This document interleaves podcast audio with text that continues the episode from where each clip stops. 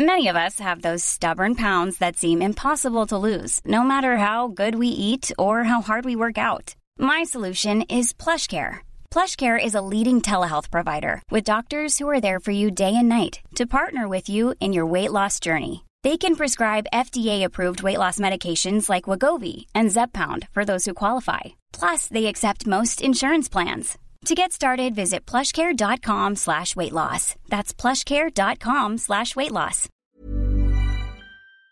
Depuis son apparition dans les années 80, plus de 40 millions de personnes sont décédées du sida, l'équivalent donc de la population entière du Canada euh, par exemple. Mais alors aujourd'hui, où en est-on? S'apprête-t-on à vaincre complètement le sida? Salut c'est Hugo, j'espère que vous allez bien et c'est donc euh, le sujet à la une des actualités du jour euh, aujourd'hui. Alors si vous le voulez bien, commençons par un petit retour dans le passé. Des médecins signalent que 5 jeunes homosexuels californiens souffrent d'une maladie pulmonaire rare. Problème, à ce moment-là, on ignore tout de cette maladie. On ne sait pas donc ce qu'ils ont dans le détail. Les premières recherches ont donc commencé au fur et à mesure et certains scientifiques américains se sont rendus compte que ce type d'infection se trouvait également chez euh, les consommateurs de drogues directement injectées dans le sang ou encore chez les hémophiles, donc des personnes qui souffrent d'une maladie du sang. Progressivement donc, certains euh, scientifiques ont compris que c'était une maladie qui pouvait être sexuellement transmissible, mais aussi euh, plus largement en fait transmissible par le sang. En France aussi, on a mené des recherches et c'est donc en 1983 que des chercheurs de l'Institut Pasteur à Paris ont isolé un nouveau virus appelé le LAV-LAV, impliqué donc potentiellement dans le sida, donc le syndrome d'immunodéficience acquise. Mais ce qu'il faut savoir, c'est que au moment de cette découverte en France en 1983, eh bien, beaucoup de personnes n'y croyaient pas. Les chercheurs français ont donc publié leur découverte dans une grande revue euh, scientifique, mais ça a provoqué à l'époque très peu de réactions, voire d'ailleurs plutôt des réactions euh, sceptiques. La découverte des chercheurs français n'a donc pas fait euh, beaucoup de bruit à l'époque. Et un an après, aux États-Unis, eh bien, un chercheur américain a affirmé avoir trouvé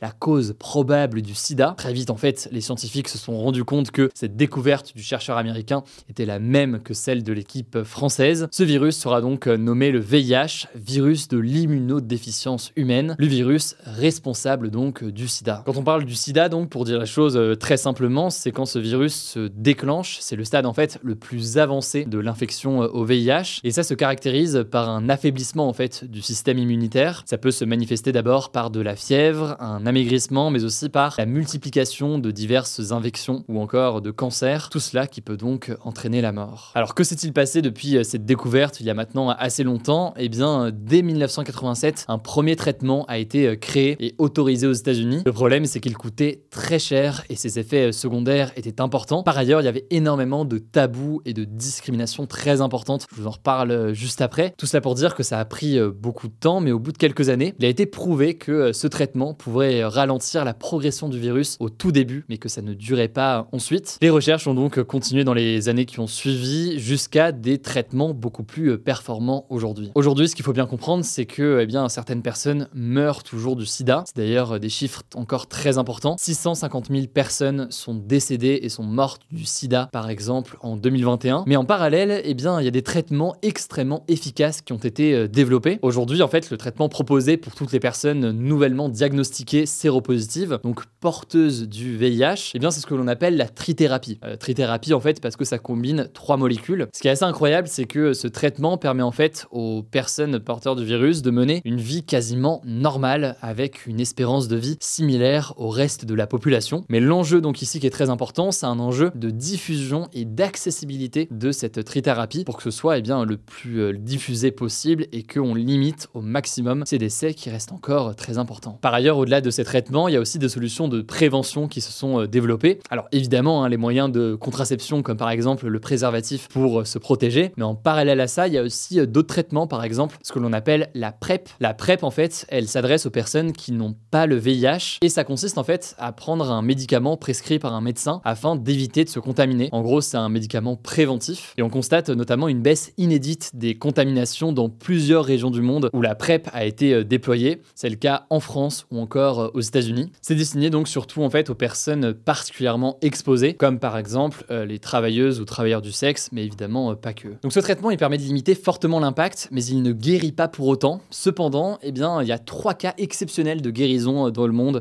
qui ont eu lieu ces dernières années. Il y en a eu un en 2009, un en 2019 et un en 2022. Pour faire simple, à chaque fois, ces patients ont suivi le traitement de trithérapie je vous parlais, mais ils ont aussi eh subi des greffes de cellules. Et cette combinaison, elle a marché donc pour trois personnes. Pour autant, eh les chercheurs expliquent que cette méthode, elle comporte encore des risques et qu'elle est donc actuellement à l'étude. Mais tout de même, ça constitue un espoir pour les près de 40 millions de personnes qui sont porteurs du VIH aujourd'hui. Le dernier patient guéri d'ailleurs pourrait fournir des informations précieuses pour trouver donc des stratégies de guérison. En tout cas, selon la virologue et présidente de SIDAction, Françoise Barré-Sinoussi, il est possible d'éradiquer le sida, mais à condition donc d'améliorer déjà l'accès au dépistage pour savoir si vous êtes porteur du virus, mais aussi d'améliorer tout simplement l'accès au traitement, notamment donc la trithérapie, et ce, euh, par exemple, dans certains pays d'Afrique où l'accès est plus faible. Voilà, ça me semble intéressant de faire un point à l'occasion des 40 ans de la découverte du euh, sida. Je vous laisse avec Blanche pour les actualités en bref et je reviens juste après. Merci Hugo et salut tout le monde. On commence avec une première actu. Je vous en parlais hier, Emmanuel Macron était sur TF1 hier soir pour une interview exclusive. Alors il a fait un certain nombre d'annonces, notamment la livraison de nouvelles munitions à l'Ukraine. Il a aussi annoncé qu'il souhaitait une baisse d'impôts de 2 milliards d'euros pour les ménages, notamment la classe moyenne, sans pour autant dire comment il comptait s'y prendre. Enfin, il a répondu à certaines critiques, notamment sur le terme de méprisant, souvent employé pour le décrire. Alors selon lui, ce terme a été employé, je cite, par les extrêmes, et il a assuré n'avoir jamais vu quelqu'un lui dire. En tout cas, les partis d'opposition ont vivement réagi à cette interview. Le député de la France Insoumise, François Ruffin, a estimé par exemple que le président de la République était, je cite, complètement hors sol et ne comprenait pas comment vivent les gens. De son côté, la présidente du Rassemblement national à l'Assemblée, Marine Le Pen, a jugé qu'Emmanuel Macron faisait, je cite, un déni de réalité sur le macronisme. Deuxième actu rapidement, toujours en France, la première ministre Elisabeth Borne a reçu ce mardi les syndicats. Alors ces rencontres vont s'étaler sur deux jours avec un objectif affiché par le gouvernement de, je cite,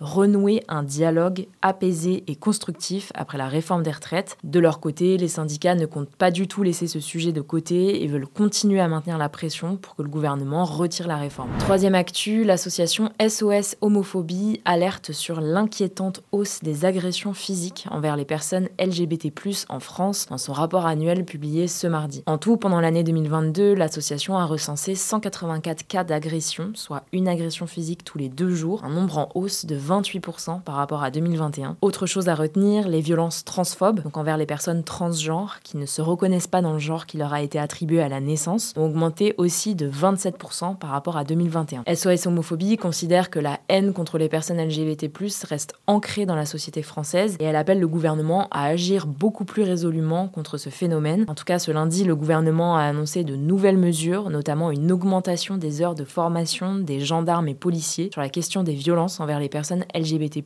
à voir si ça suffit. Quatrième actu, en Ukraine, Kiev, la capitale du pays, a subi dans la nuit de lundi à mardi une nouvelle attaque russe d'un niveau exceptionnel selon les autorités ukrainiennes. Alors toujours selon l'Ukraine, les forces russes ont lancé dans la nuit une attaque, je cite, complexe en provenance de plusieurs directions et simultanément, utilisant des drones, des missiles de croisière et probablement des missiles balistiques. Au total, l'armée ukrainienne dit avoir intercepté 18 missiles russes grâce à ses défenses antiaériennes et le bilan de cette attaque est pour l'instant de 3 blessés. Cinquième actu, toujours à l'international, 883 personnes ont été exécutées en 2022, un niveau au plus haut depuis 5 ans selon un nouveau rapport de l'ONG de défense des droits humains Amnesty International. Ces exécutions ont eu lieu dans 20 pays principalement situés en Afrique et au Moyen-Orient, et ce chiffre représente une hausse de 53% par rapport à 2021. Selon Amnesty International, le nombre total d'exécutions dans le monde en 2022 est sûrement nettement plus élevé, car certains pays comme la Chine, la Corée du Nord ou encore le Vietnam ne disent pas forcément qu'ils ont recours à la peine de mort. En tout cas, petite note d'espoir quand même, six pays ont aboli entièrement ou partiellement la peine de mort en 2022. Il s'agit du Kazakhstan, de la Papouasie-Nouvelle-Guinée, de la Sierra Leone, de la République centrafricaine, de la Guinée équatoriale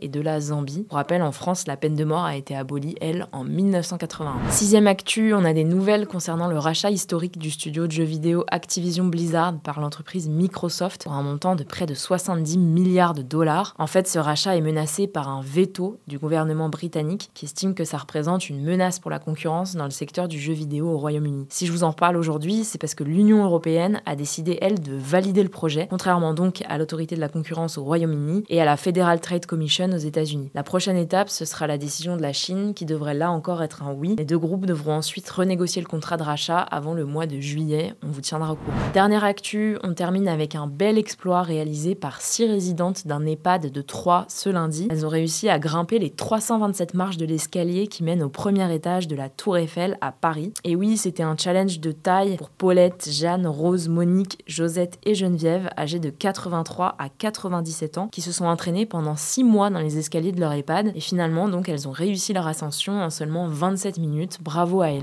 Voilà, c'est la fin de ce résumé de l'actualité du jour. Évidemment, pensez à vous abonner pour ne pas rater le suivant, quelle que soit d'ailleurs l'application que vous utilisez euh, pour m'écouter. Rendez-vous aussi sur YouTube ou encore sur Instagram pour d'autres contenus d'actualité exclusifs. Vous le savez, le nom des comptes, c'est Hugo Décrypte. Écoutez, je crois que j'ai tout dit. Prenez soin de vous et on se dit à très vite.